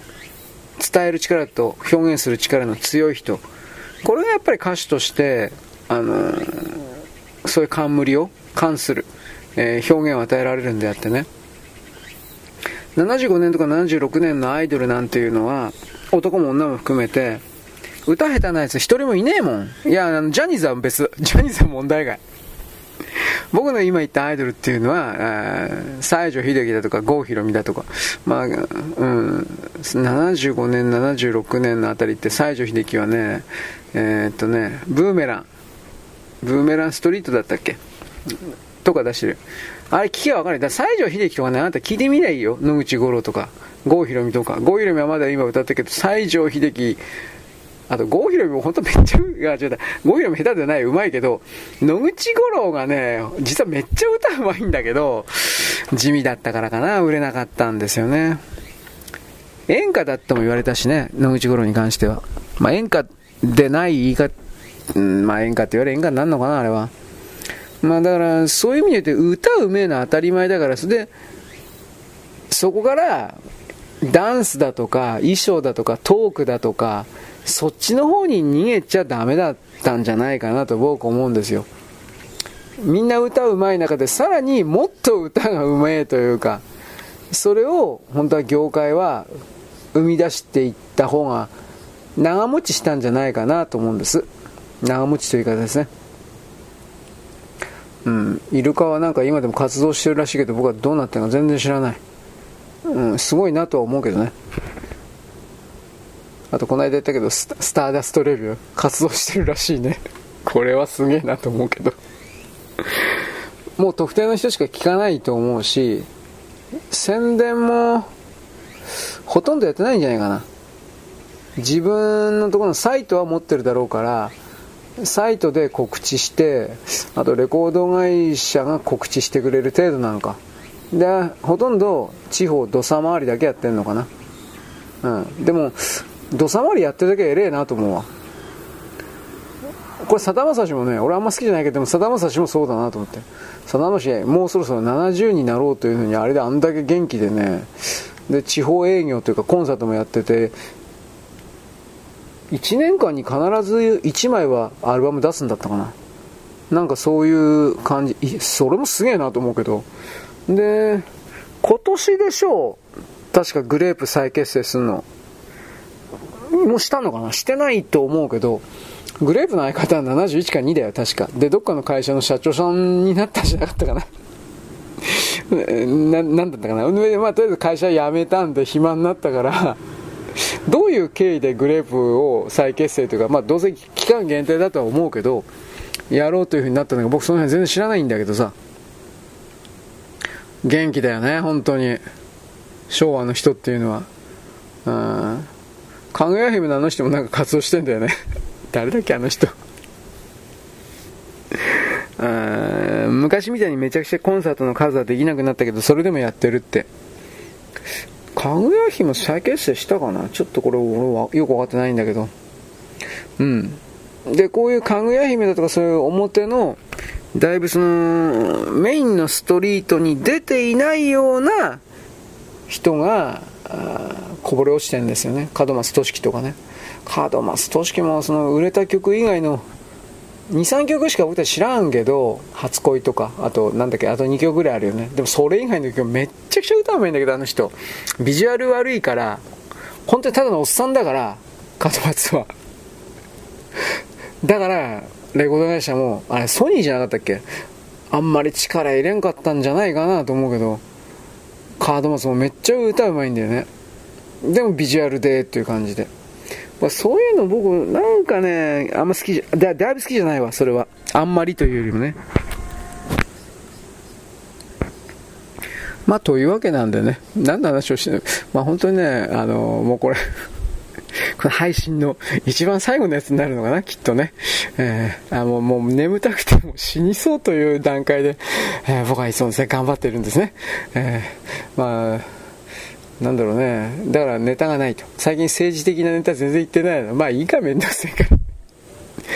あのー、僕が政治的なことを言おうが言う前がですね、世の中が勝手に進みますし、僕の分析の通りの中ですね、世の中ではもう動いた試しがないのでですね、時々でいいかなと、あの、ちょっと割り切っております。それをですね、僕はあの最近はやっぱり文化文物のですね、歌だとか芸能だとかですね、全然分かってないけどですね、分かったふりをしてですね、いろいろこういうふうにお勉強しながら喋ってるわけです。で、さっきも言ったように、キャンディーズとですね、太田博美を聞いた。ね、これは昭和の時代の女の歌手のですね、歌う、えー、けなげな女。もうこの世には存在しません。いねえよ、あんな女たち。いりゃすごい。それ紹介してくれ、俺。紹介してください。ああいうなんか、歌の中に出てくる女の人いたら、本気で。でもいないんですよ。僕は、あの、あなたと違って、もう根性腐ってるので、夢を見ないんですよ。現実なんてこんなもんだよ。こここれ、これでできてんので ほんとつまんない人間ですよ、僕は。でもまあ、そういう中でですね、えー、時々やっぱそういう素晴らしい曲に合うと、うん、なんでこれが当時とか売れんかったんかな、なんてことはやっぱ考えたりしますね。9月の雨も、そんなには売れなかったんじゃないかな。つまりそれはね、太田博美というキャラクターというか商品にあんまり力がなくなってたんだろうなというのは伺えるんだけど、それでもね、テクニック、その人の蓄えてきたテクニックがずっとその上達してるから、それが上達しない歌手もいるんですよ。下手になっていく一方の歌手もいるんですよ。女でも男でも。で太田は上手くなっていった方だと思う。だから、なんでかな。ちょ不思議。だからその辺はタイミングなのかな。どうなんだろうとかいろいろ思います。僕はこの辺の話はですね結構前にですねなんでチューリップの財津和夫は財津和夫でよかったと思うけどあんな人気が続いてんのかなっていう話をですねそこらその辺でしたような気がします。まあね財津はねなんかこれなんかこれ本当かどうか知らないですよ。僕ここだけの話ですよ。小田と違ってねいい人らしい。こういう感じで誤解もなくね、まるで小田が悪い人みたいじゃないですか。うん、小田はね、悪い人じゃないらしいんだけど、ビジネスライクすぎて非常に冷たい人だという話もそうなんだけど、俺会ったことないから知らねえんだよ、こいつ。うん。でも、その小田さんは今でも新曲出してるのかどうか知らないんだけど、俺。でも、数年前に出したような曲で愛だとか恋だとかあなたのことを欲しくてどうのこうの、すごいことやってんな、この人とか。60超えてんじゃない？確か小田って。50、60超えてお前20代の恋の歌書くんだぜ、あの人。中年の恋の歌じゃないんだよ。20代の よっぽどなんかその、当然計算なんだけど、計算で書いてるけど、その、自分の中に積み上げた在庫というかさ、ストックがあってこうこういう物語でこうでこうだったらきっとこうだなと。で平成の時代だったらこんな風に男女は動くけど今は令和だからこうだろうと。ちょっと変えようぜみたいな。非常にテクニカルに自分の歌を作るという。それもそれで嫌なやつだなと俺思うけど。でも小田はうまいんですよ。そういう意味においてはね。うん。まあ年寄りでもそのか、そういうふうなことができるだけでやっぱすごいと思わないかんのだろうな。ノッコなんかね、確か、確か復帰して作った、最初に作った曲がバージニティでなかったっけ？バージニティだったと思うけど、あれ作るのに本当にめちゃくちゃ苦労したって言ったもんね。そらそうだろ。うん。娘までいるような女が20代の声かけるわけねえじゃん。いや、僕の常識はね。僕の常識はそうですよ。だけど、それがかける人がいたら、これはさっき言ったディオブランドみたいな女ですよね、きっとね。時を止めることができる女。あのー、なんかあのー、なんとかさんは一般男性と結婚して、一般男性って誰ですか？スタンド使いですか？みたいな。僕この話しましたね。声優の結婚式はですね、お相手は一般男性で、その一般男性という表現何なの？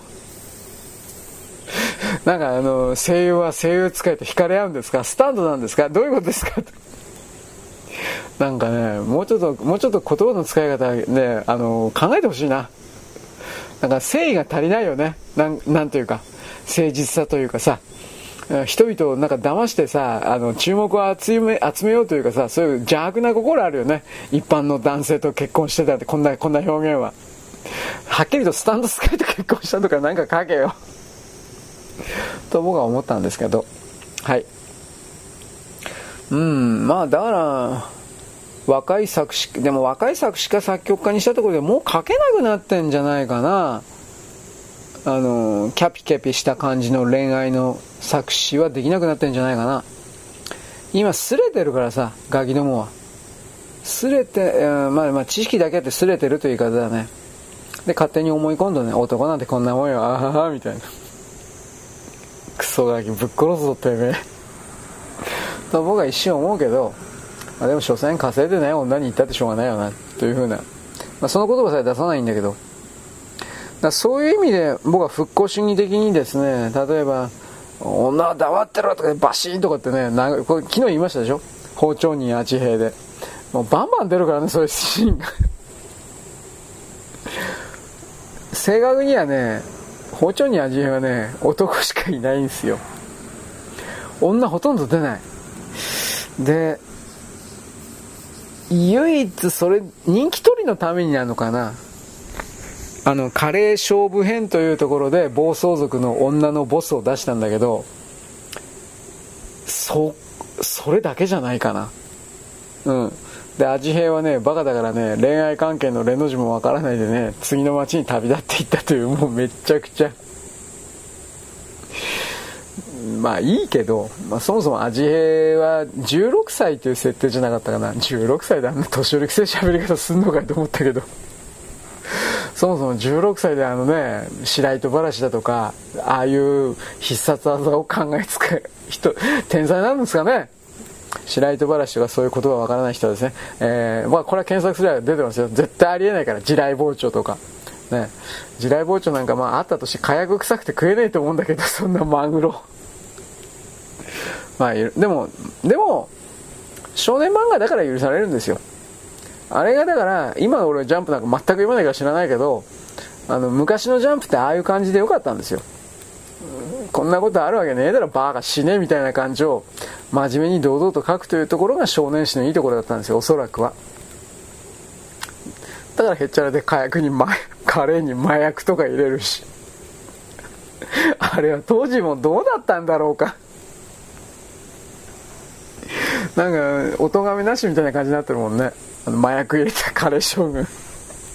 花田幸吉だったっけ？麻薬に似た成分じゃなくてか。100%麻薬。でも別に警察に逮捕されなかったんだよね。病院に入院したというだけで。なんかよくわかんねえ。まあ、後で言い逃れをするつもりだったか知らんけどね。うん。まあいいです。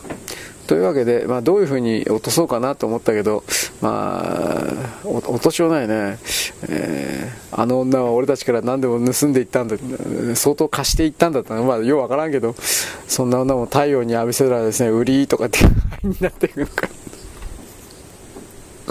そんなね、男食いの女もですね、きっとね、夜の街はね、あの、遊び歩いているから、昼間の太陽はですね、出られないんですよ。で、で、人広まったんやったら、売り、URRRRYYYYY とか。ね、まあ、売りりりりとかって感じで溶けていくんですね。怖いですね。女声。というわけなので、あなたもですね、付き合ってる人がいたら、目から高圧の液体とかが出るかもしれないので、気をつけないといけないですね。殺される、殺されますよ。まあ、男の方がかわいそうなんですよ。はい、そんなわけです。よろしく。ごきげんよう。